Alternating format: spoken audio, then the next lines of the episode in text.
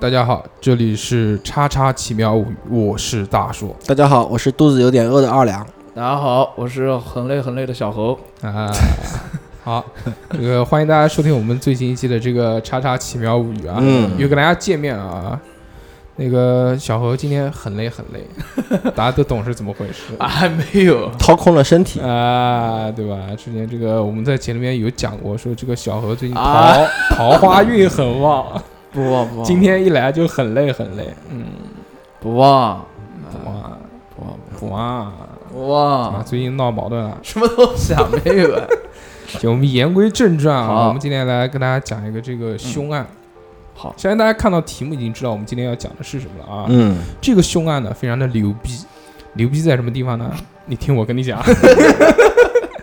这个虽然是凶案，但是我们还是要有一个欢快的气氛， 对不对，对对，让大家不那么害怕。是的，啊，嗯，这个话说啊，是这个二零一零年七月十三号九年前，嗯，这个日子，这个他妈有零有整的。七对月十三为什么呢？？因为这是一起真实的案件，不是吹牛逼的。哎呦，在这个山东商河县孙集乡的一口机井里面，哈啤酒知不知道什么叫妈？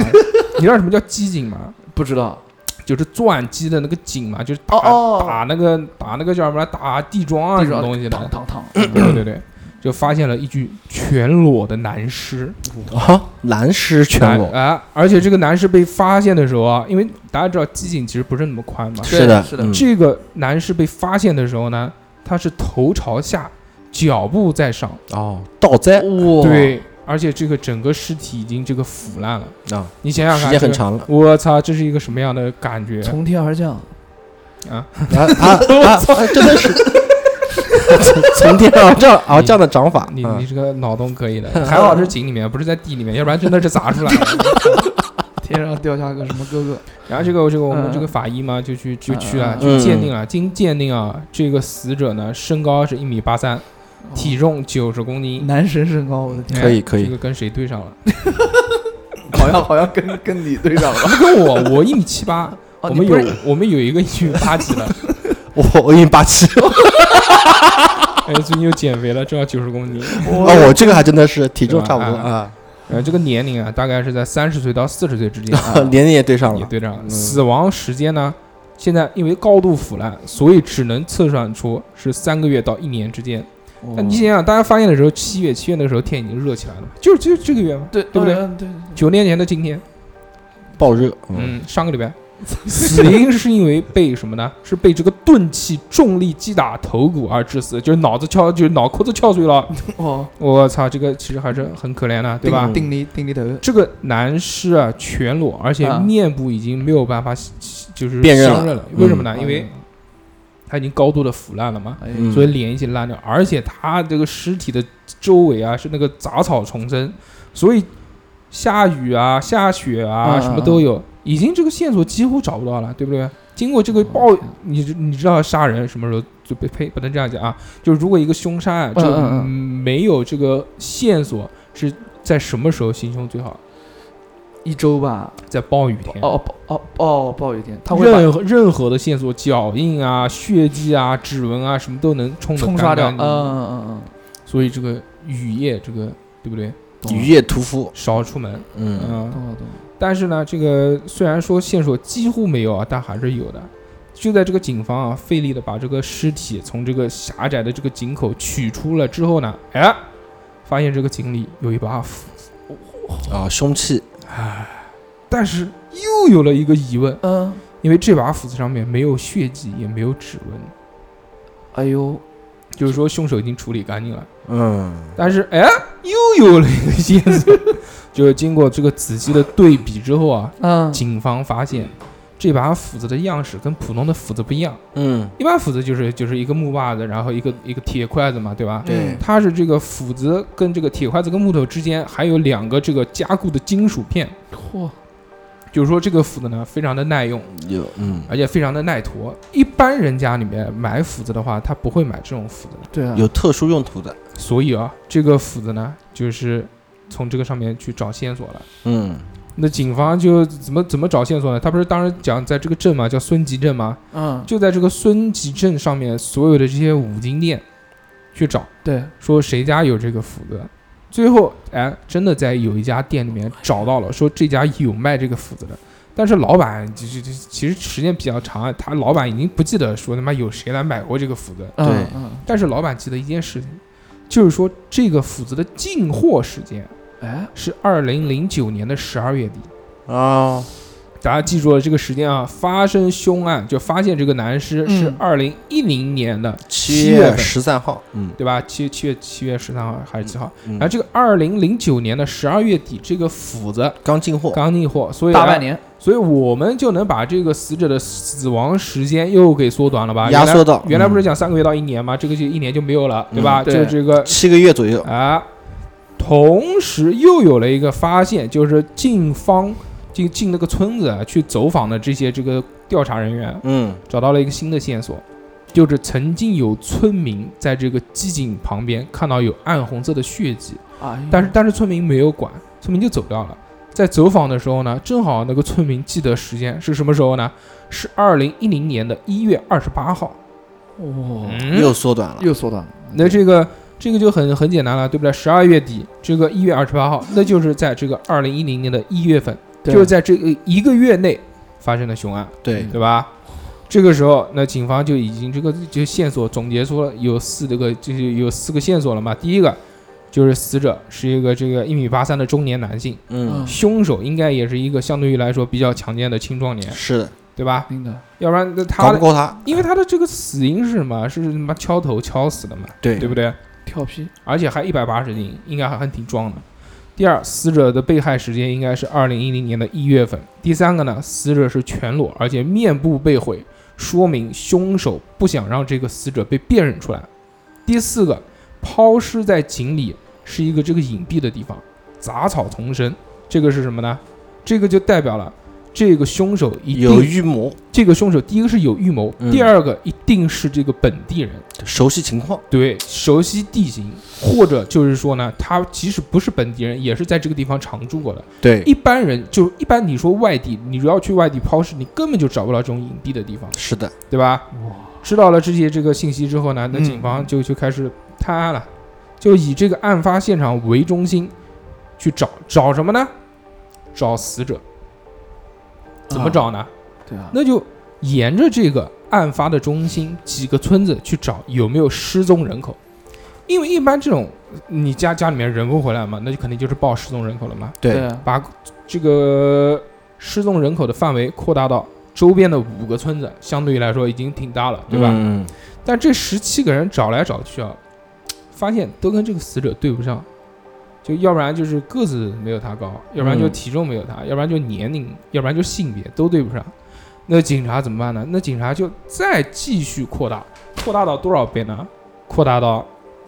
整个乡里面，哦，那那范围很大了，嗯，再扩大到县里面，还是找不到。我操！最后怎么办？办？是，最后市，最后省，山东整个省的这个失踪人口都做比对，啊，还是不行， 还没找到，这个，还是找嗯不到，嗯那他妈怎么办？那我们你想一想，应该怎么办？小何，嗯，这个我不知道啊，这还那再扩大吗？不扩大，不扩大了，那找什么呢？你比如说你杀了人，你会怎么办呢？我不知道，我从来没想过这个问题。一般按照正常的这个一个这个嗯嗯嗯这个行凶者啊，杀了人当然跑路了，嗯，所以他们就从这一开始的十七个失踪人口里面找什么呢？找凶手哦，懂了反吧向思维，啊！懂了，懂了，懂了。经过他们这个一找啊，我操，正好找到了一个什么？嗯，正好找到了一个二零一零年一月份失踪的人，啊，哇，时间就对得上了，你知道吧？然后找到了这个人，这个人的名字叫什么？这个名字的人叫王熙元。王熙元，他的这个时间跟这个死者的这个死亡时间极为的这个相近，所以就引起了这个警方的注意了。高度重视。王熙元，我来讲一讲这个人啊，这个人三十六岁，嗯，一米六五，身材瘦小，单身离异，在本地开了一个养鸡场，并且欠了银行一百多万贷款。嗯，这个就哎又不对了，为什么呢？因为从身材的这个体征上面来看啊，一米六五的这个王熙元，基本上应该搞不过这个一米八三的这个死者，他可以偷袭 啊，跳起来打。 跳吧皮吗？这就我们是在是在讲一个真实的事情啊，我好知道，吗我知道，所以就就不太可能，你知道嗯嗯吗？但是这个王熙元也不对劲，嗯有一个什么疑点呢？嗯就经过排查之后啊，警方发现了，说这个王熙元在失踪之前，把自己刚买的一辆桑塔纳就普桑啊啊，普桑那辆车新买的没多久的车啊，送到了修理厂，啊要求干嘛？要求整漆、整车喷漆。整车喷漆，出过事故，哎，我操，这个就是，就是就就太他妈的这个疑惑了，对对啊不对？这个太明显了，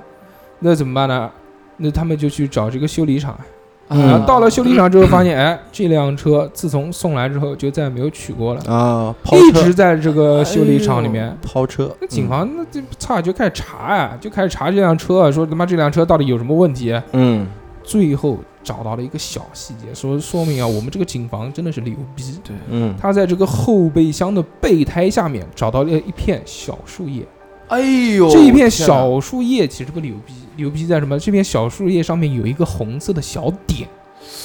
血迹啊吗？这个小点不像汽油，干了以后颜色偏暗，暗，嗯，又不像油漆，因为它干了之后比油漆要鲜艳一点。嗯，哎呦警方判断这个东西可能是血迹，拿着这个东西回去鉴定，最后完了你知道是什么？嗯，这个血迹跟死者的 DNA 完全符合，漂亮，所以说什么？所以说这个王熙元他这个车曾经至少装过这个死者，撞过，对，对法吧？网恢恢，疏而不漏啊，哎，这个案件就有了这个突破性的进展了。嗯警方马上就开始调查这个王熙元的所有的亲友和联络人。之后，他们发现了一件事情，发现了这个在二零一零年一月份还是一月份，啊就是这个人嗯，死的时失候，踪，嗯王熙元与两个天津的号码有密切的通话，就调查这个这个记录了，嗯，对通不对话记录，嗯，而且在一月二十四号以后，其中一个号码失去了联系，而嗯另外一个号码从此关机，就这两个人都消失了哇。警方马上联系啊、我们这个天津的警方查一查，共同调查。一月二十四号关机的那个号码呢，是属于一个人一个天津本地人的，啊，这个人的天名字叫韩本利，姓韩，韩韩版，本利。嗯，嗯据家属，就是他们自己家里面的人称啊，说这个韩本利在二零一零年一月份与他一个同乡去外地打工，但是最近半年，最近的半年失去了一个联系。嗯，家属还提供了一个关键的信息，就是说这个韩本利啊，身高一米八三，体重中等，与死者的这个外貌特征完完全符符合。我天，那这个时候警方应该怎么办呢？先逮他，逮谁啊？逮那个他呀，逮哪个？就就是那个王王熙元元，对，王熙元不是失踪人口吗？哦，对不对？查另外一个人，首先，首先第一个要点呢，就是说这个家族他认定了外貌特征，但你确不确定是他呢？有确不确定是韩呃本利呢？一对啊，不确定，呃那不是有亲属嘛，对不对？嗯，亲属的 DNA 嘛，啊，DNA 比对，哦，亲属的 DNA 有了之后，拿着跟死者的 DNA 一比对，不就比对出来了吗？哦，对他那个面貌被人毁掉了对，吧？对因为对他不对知道是谁啊。，对，那一比对，哦，真的是他，果然是这个韩本利。嗯，那与此同时，另外一个人同时也进入了这个警方的视线，你知道是谁吗？嗯那就是另外一个天津人嘛，对不对？嗯嗯，那对，就是跟天这个韩本林一起出外打工的同乡，这个人同样也姓韩，可能是韩家村的，嗯叫韩宝山。哦，王熙元在一月二十四号失联的那个电话号码就是韩宝山的，韩宝山，就关机的是韩本利的嘛，就死掉的那个嘛。对对对嗯，失联的这个就是韩宝山。警方找到了韩宝山之后啊，就就就跟他讲啊，说怎么回事？交代交代交代什么情况？嗯，但这个人零配合，不讲。什么都不嗯死知道鸭子嘴硬，他说不知道，说不知道。嗯嗯嗯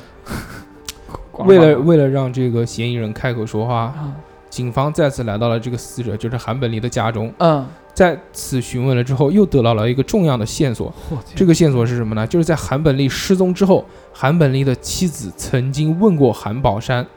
丈夫的下落，嗯，懂了？吧？嗯，就说我老公跟你一起出去打工的，你回来那了，你回来了，我老公没回来，对啊什么情况？但是这个韩宝山跟他讲的是什么呢？跟他讲说二就一月二十四号以后还见过韩本利，他有可能是去其他地方打工了，啊，他在说谎。哎呦，一月二十四号韩本利已经死掉了，他从哪边见到的？是对不对？所以这个时候呢，就牛逼了。那为什么牛逼呢？因为这个警方他知道了这个韩宝山可能就是这个，就是我们凶讲手呃、就是嫌疑对人，对嫌疑人，嫌疑嫌疑人人嫌疑人，嗯，对吧？所以那怎么办？那就审讯他嘛，对不对？嗯嗯因为已经把他排成这个嫌疑人，如果你不撒谎，我们可能不会认为，但这个太奇怪了。对啊，所以在这个时候，我操，发现了一个真相。嗯，这个真相你们知道是什么吗？这个真相要要从再往前推一年，二零零九年开始说了。哎呦，二零零九年九月，记住啊，嗯出场的这个人，王熙元出场了。嗯啊，王熙元出价十万元，雇了韩本利和韩宝山这两个天津人，去杀一个叫张本领的人。哦，这两人是杀手，啊，也可能可能，我觉得有点像什么，就有点像那个，呃，疯狂的赛车里面那两个，哦，就跟搭舅出来就搞钱的，搞钱的，啊嗯，娶娶娶他妹妹，对对对对啊韩本利跟韩宝山这两个人来到了山东之后啊，就在这个商河县住下了，住下了之后就伺机而动，准备杀这个叫张本领的人。嗯嗯，两人尝试过许多方法，第一，制造车祸，啊，第二，在张本岭的车上安定时炸弹，等等一些，反正反正就搞了很多动作，张本领觉得，哎，最近怎么那么倒霉？我但是嗯，没杀成， 失败，嗯失败，失败又失败，一直失败，到最后已经这个这个这个叫王熙元已经对他们失望 了。几个月过去了，怎么回暗事？暗杀的这个经费啊，从这个十万元已经追加到十四万了， 嗯依旧屡屡失败。在这个时候，韩宝山，韩宝山记住啊，嗯嗯韩宝山接到了王熙元的电话，王熙元对他说了一句什么？说要不你弄死韩本利，要不我们俩一起弄死你，你自己选一个。嗯，我天，这个钱你可以拿走，你知道这是为什么吗？嗯暗杀失败，他怕这两个人走漏风声，啊，所以你跟我同时杀一个人，那我们俩是共犯，对你就会一辈子保守这个秘密。嗯，所以可以看出，这个王熙元也是心狠手辣。 是，韩宝山就动心了。韩宝山说：“操，我要不杀这个韩本利，就是我死，韩本利跟你一起杀了我，而且还拿不到钱，对我还能独吞这份钱。”于是，在二零一零年一月二十四号，韩宝山和韩本利拿了本来就是去就是要买来这个加固的这个斧子和炸药，准备再一次开展这个暗杀张本令的行动。嗯当然还是失败了。 嗯失败了之后，韩宝山就对韩本利动了手，就拿那把斧子直接朝这个韩本利头上劈了过去，哎呦，砍死了。杀了人之后，韩宝山就叫来了在家的这个王熙元，两个人用他那辆普桑的这个车，嗯，把他这个送到了这个这个这个寂静里面抛尸。当天，这个韩宝山就离开了山东。啊，这个时候，哎，这案子是不是就破了？就结束了，对吧张本领啊，那就是只只抓了一个人嘛，那就只要再抓了张本岭之后，那这个案子不就破了吗？对不对？嗯警方也是这么想那的嘛。王熙元呢？啊，就是抓抓抓抓抓抓王熙熙元元，对啊不是对啊抓张本岭啊，王熙元是张本岭是他们一直没杀掉的那个。 对，但也可以去找一下张本领这个人也可以找啊， 毕竟被人暗杀那么多对 啊呀次，还能活下来，有没有啊感觉最近有一点运运势不 佳？找没有找二两哥看卦，啊嗯所以啊，这对个他们就说只要抓到这个张本岭，不就结案了吗？对啊，那就就抓呗不，抓不捕王王熙元王熙元，王熙讲元，错，不好意思，王熙元嗯一抓，结果没想到一抓就是两年。哇，在这两年的时间内啊，他们查到这个王熙元的身份证和任何的这个身份信息信息就全呃再也没有被使用过了，他也再也没有联系过家里面人，甚至他自己和家人的这个银行账户都没有动过，我包括他自己那个养鸡场也没去过，包括我们之前讲的，就是被去修的那个桑塔纳的那嗯嗯个嗯修理厂的那个汽车，嗯，也没拿过嘛，对吧？所以就村民当中流传着一个说法是什么呢？就是说这个王熙元出门躲债了去了，因为他不是欠了银行一百多万嘛。对对对对对合情而且合理，而且还有一个原因是什么呢？是因为当时有很多村民都收到了王熙元的短信，嗯他那条短信是怎么写的呢？嗯说兄弟，我去赌债了，过几年回来，不用担心我。啊嗯就已经讲清楚了。但是在一次一次的排查当中啊，警方发现了这条短信不对劲，哎为什么呢？因为他在的是村子里面，农村，你知道吗？农村就是就是有的大的有的小的都收到了这条短信。农村是非常讲究这个长幼的，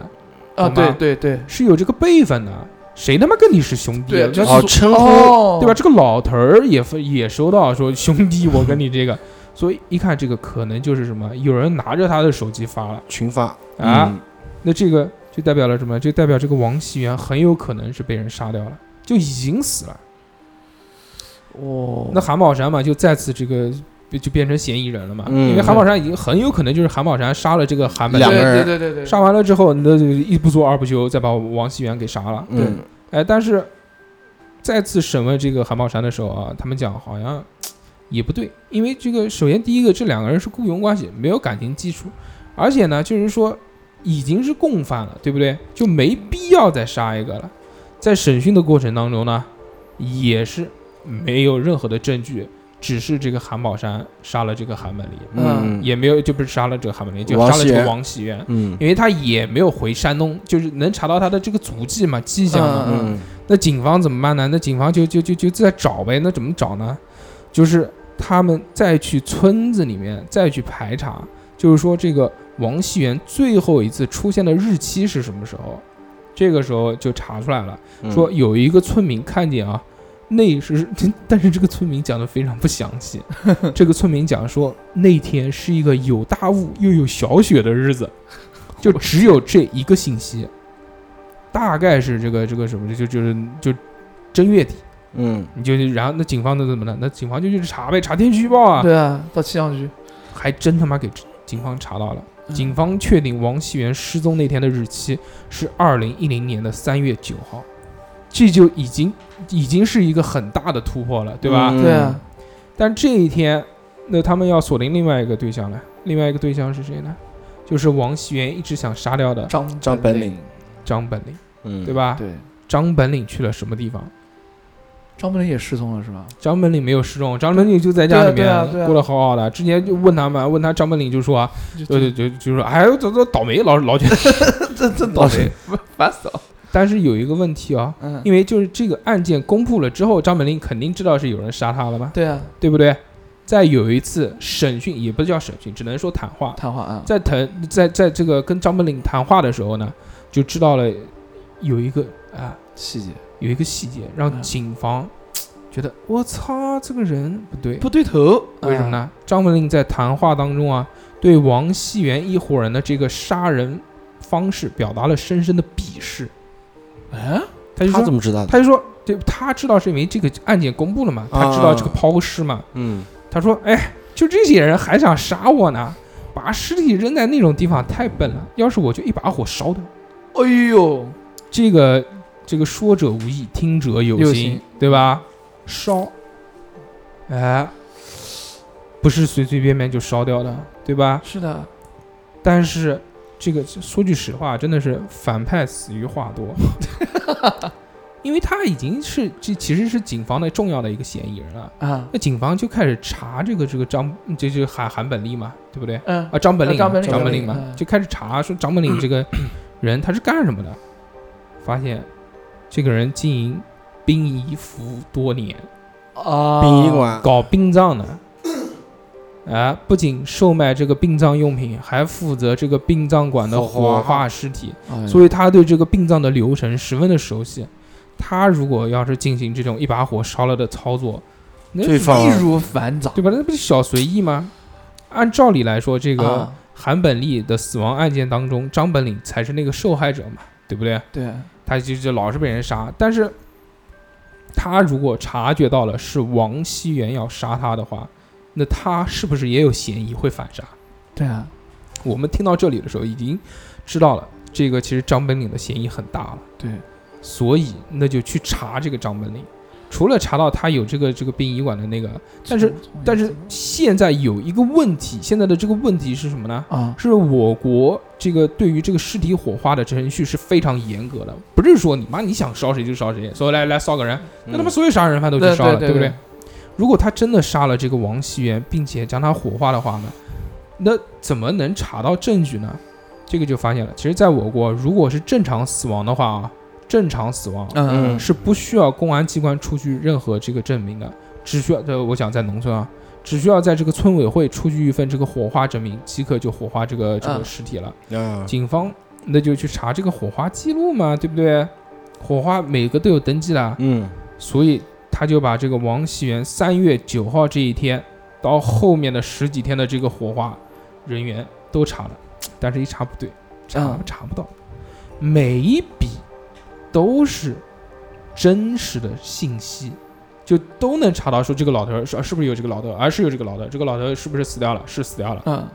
每一笔都有。他是往后查的嘛？对，这个时候就怎么弄了吧？嗯，他不是九三月九号那一天之后的所有信息吗？嗯对不对？查查不到，那怎么办呢？往前查，那就往前查。对，往多前呢，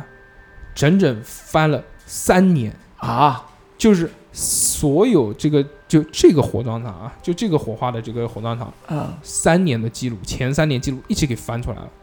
这就牛逼了。说真的，真的是，就就叫什么呢？法网恢恢，疏疏而不漏。嗯啊，最后给他们翻到了一个什么东西，翻到了二零零八年十月，有一个姓丁的老人，嗯，这个老人的名字，警方一看到，哎，出现了两次，奇怪，为什么？出现两次还行，因为在三月九号之后有一个记录跟这个老头儿的名字重名，哦我去真的就是出现了两次，懂了吧？篡改记录了。嗯，哇，就是说他把之前两年前死掉的一个老头儿，姓丁的那个老头儿嗯的信息盗用了，又用那个老头儿的信息又烧了一次又，烧了一次，这个烧了谁呢？王熙元，最后就天哪审讯出来了，烧了王熙元。最后来讲一下啊，还有一个重要的线索指向了这个这个张本领的这个这个这个犯罪事实，嗯，嗯，到他家里面去了嘛，到他家里面就就已经开始搜查了嘛，对不对？然后跟他妻子在谈话的时候，了解到一个细细节，这个细节是什么啊？是在二零一零年三月份以后啊，他们家有一有一个，就是那个他们家是那个红木的那个沙发，嗯哟，你知道啊，就是那个硬的那种嗯，我知道，沙发，那种不是做的很硬嘛，就每家都会做个什么垫子啊、软垫子。对对对对，在三月份之后啊，那个软垫子就没有了。你想三月份其实还挺冷的，你又不是夏天，你说不对用对就对不用了。而且那个垫子还是其实是就他老婆新做的。之后他老婆也问过这个张本领，说的哎，垫子去哪边啊？他支支吾吾，啊哎不要呦嘞，不要嘞，哎，就像小何一样，嗯哎呦哎呦。嗯不要嘞，嗯，警方得到了这个信息之后啊，马上把他家封锁了，在他这个卧室找到了这个椅子，彻夜保护现场，让法医去看。椅子搬到太阳下面，天亮嘛，嗯搬到太阳下面仔细观察，发现，在这个椅子背后的木条上面发现一点点血迹，一哦，血迹经过鉴定，这个血迹就是王熙元的。哦，天哪，所以张本领这个人真的活生生的演了一出反派死于话多。对，最后还原一下这个案件的起始。嗯，嗯原来张本领的妻子张红霞，就是说她老公说垫子没有的这嗯个嗯嗯，嗯张红霞和王熙元是婚外恋嗯啊，情况，情况啊，嗯，两个人想要除掉这个张本领， 所以选择了雇凶杀人的这个方式，用十万元雇了韩宝山和韩本利这两个人。啊但是这两个人呢，这个杀了半天，他妈没杀掉。嗯啊那王熙元怕他们走漏风声，嗯所以我估计看电视学的，嗯，啊内所以讧死一个，哎所以内讧，你们要跟我成为同犯，嗯，死一个，死了一个之后，另外一个回到天津，安心生活。结果一月杀了之后没多久嘛，三月份嗯这个王熙元越想越气，王不王熙元其实没有气，韩本利反正设了个计，把他骗回家里面来了。骗到家里面之后呢，就跟王熙元谈，说你是不是睡我老婆什么什么东西，啊然后就哦，张本岭啊，啊张本岭啊，嗯，张本岭跟这个这这个王王熙熙元两个人就开始谈了，就是妈的什么什么就吵起来了，绿帽子，吵起来就开始打，嗯打了之后正好那个其呃其实这个叫什么呢？这个张本岭他也是有备而来的，也叫了几个帮手，啊，就就用棍子活生生就把这个王熙元给打死了。哦，打死之后就伪造他这个失踪的这个信息，拿他手机给人家发说什么兄弟我出去了，躲躲债啊什么的，嗯持刀，然后就去把他这个王熙元的这个尸体弄到那边火化，篡改了记录。最后警方知道了这个事情，哇，所以啊，这个是害人之心不可有，防人之心不可无，对吧？这个最一开始想要害人的人，却最后被杀死了。包括之前这两个杀手想要害人，没想到也被捅破杀死。另外一个也这个这个这个落入了法网。包括这个张本岭虽然戴了绿帽子，但是他也动了杀心。虽说他也是这个要被人杀，最后反杀，嗯但是也不应该应该他比如他如果选择报警啊或者什么的，对对，不对可能没这么重，对吧？他如果选择了报警之后，那就会揭露出这个王案熙情对王熙元指使这个呃韩宝山、韩本岭杀人的这个事情，对，那也就发现出他们内讧其中杀掉一个杀手的事情了。那说不定这两个人也就抓起来了，他也就解恨了。是的，但是他选择了啊、呃用木私棍刑，嗯，敲死他，最后篡改记录，以为做到天衣无缝，但是没有想到跑不掉了呀，对不对？这个东西，而且这这个这这个之间的这个婚外恋这个关系一查，你的这个犯罪动机就特别的明显了。是嗯，但是这个说句实话，这个如果真的是情到此处，是不是真的自己就能控制住呢？我们也不能站在旁观者的角度去说这个话。对，是的，家家都有本难念的经，所以小猴以后遇到戴绿帽子这种事呢， 就就就要稍微哎安心安心处理，哎安心处嗯理。当然是选择原谅你 喽。但是你首先要先防备一下，对对对，万一别别被人杀了，我 操！好吧，啊，那么这期非常开心，跟感谢大家讲了这个凶案的故事，嗯希望大家也可以努力不戴绿帽子，也不给别人戴戴绿帽帽子好的，那么我们下期再见，大家拜拜拜拜拜。